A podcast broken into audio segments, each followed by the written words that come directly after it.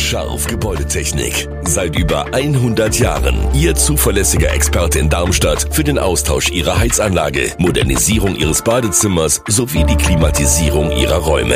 Erwarten Sie mehr von uns, als Sie es gewohnt sind. Scharf Gebäudetechnik.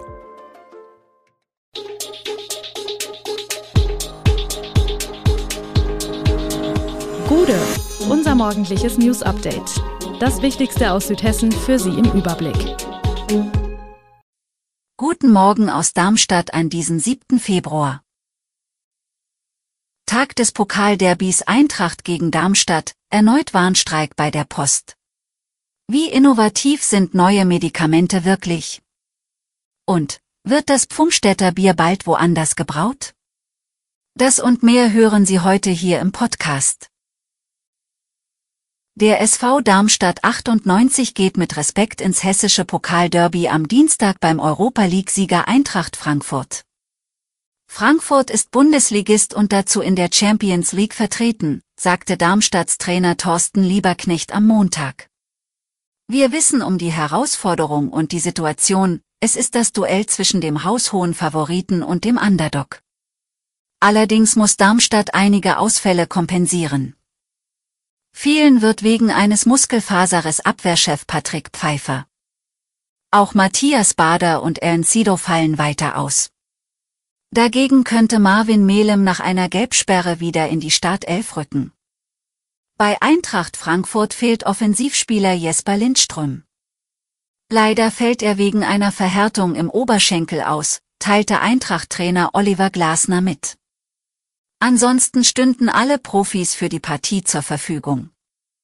Im Hessen-Derby will der Fußball-Bundesligist seiner Favoritenrolle gerecht werden. Im Endeffekt ist es einfach. Das Ziel ist das Viertelfinale, betonte Glasner.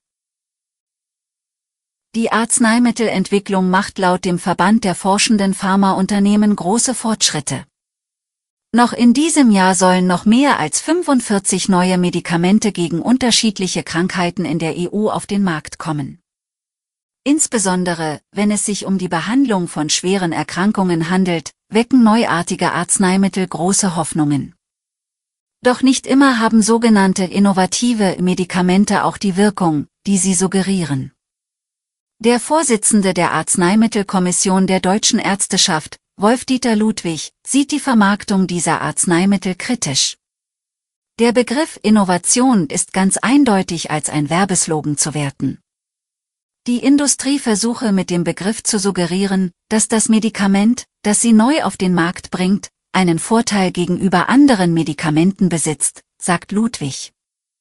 Tatsächlich haben mehr als 50 Prozent der neuen Arzneimittel keinen Zusatznutzen im Vergleich zu Medikamenten, die sich bereits auf dem Markt befinden, das zeigen die Bewertungen des gemeinsamen Bundesausschusses. Ein Report der Techniker Krankenkasse kommt zudem zu dem Ergebnis, dass der Nutzen von Medikamenten oft unbestimmt oder marginal bleibt, während die Preise exorbitant steigen. In Darmstadt und Südhessen ist mit Streiks von Post- und DHL-Mitarbeitern zu rechnen. Die Tarifbeschäftigten der Post fordern gemeinsam mit der Gewerkschaft Verdi einen klaren Gehaltssprung. Konkret verlangen die Angestellten 15 Prozent mehr Geld und eine Anhebung der Ausbildungsvergütungen für jedes Ausbildungsjahr von 200 Euro pro Monat. Um den Forderungen Nachdruck zu verleihen, wird es auch in der Region Südhessen zu Streiks kommen, bestätigte Gewerkschaftssekretär Martin Becker von Verdi Hessen. Mit den Streiks ist ab Dienstag, dem 7. Februar zu rechnen. Wie sich die zu erwartenden Streiks auf die südhessischen Standorte auswirken werden, sei laut Unternehmenspressesprecher Stefan Hess nicht absehbar. Bei vergangenen Streiks seien Sendungsrückstände innerhalb von 48 Stunden wieder abgewickelt worden. Gewerkschaft und Unternehmen wollen am 8. und 9. Februar in Düsseldorf in einer dritten Verhandlungsrunde ins Gespräch kommen. Darmstadts heftig kritisierte Ausländerbehörde befindet sich nach eigenen Angaben auf dem Weg der Besserung. Unzumutbare Zustände hatte im vergangenen Jahr unter anderem die studentische Vertretung von Universität und Hochschule festgestellt. Die Verwaltung hat reagiert mit zwölf neuen Vollzeitstellen. Die Hälfte der Stellen sei bereits besetzt, für die andere Hälfte laufen aktuell die Bewerbungsgespräche. Zügiger und effektiver sollen Nichtdeutsche im kritisierten Darmstädter Ausländeramt mit ihren Anliegen durchkommen. Vor allem neue Arbeitsabläufe, die seit Anfang Februar im Gange sind, sollen die Effizienz steigern. Die Verwaltungsstruktur wird dafür komplett neu aufgestellt. Mehr Fachkräfte, rasche Terminvergabe, Soforthilfe für Notfälle, das soll das Ergebnis sein. Bisher waren im Prinzip alle Amtsleute für alles zuständig, von der Bescheinigung für die Uni bis zu Fällen drohender Abschiebung. Denn die Einteilung der Hilfesuchenden lief nach Alphabet. Das ist nun anders, nun soll es Teams geben, die sich auf einzelne Themengebiete konzentrieren und effizient Schwerpunktaufgaben angehen.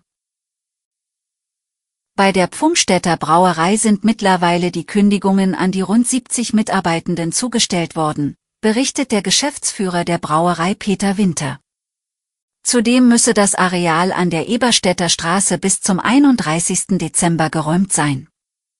Die Produktion und Abfüllung des Bieres aus dem Herzen Pfungstadts werde dann zu einem Zeitpunkt X eingestellt.